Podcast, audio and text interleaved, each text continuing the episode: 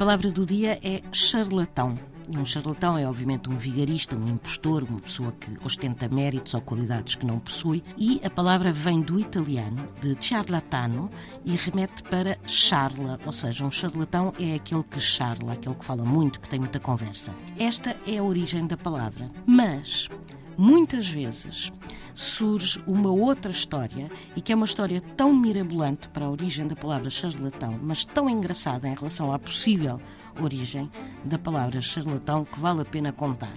Diz-se que existiu no século XIX em Paris um dentista de nome Laton e que tinha por hábito passear-se de coche na cidade, levando consigo um criado que, à frente do coche, anunciava, alto e bom som, a passagem do senhor Laton. E os parisienses, ao verem passar o coche, comentavam lá vai o char Laton, sendo que char, em francês, corresponde a coche. E aqui seria a origem da palavra. Infelizmente não é, mas é uma história deliciosa.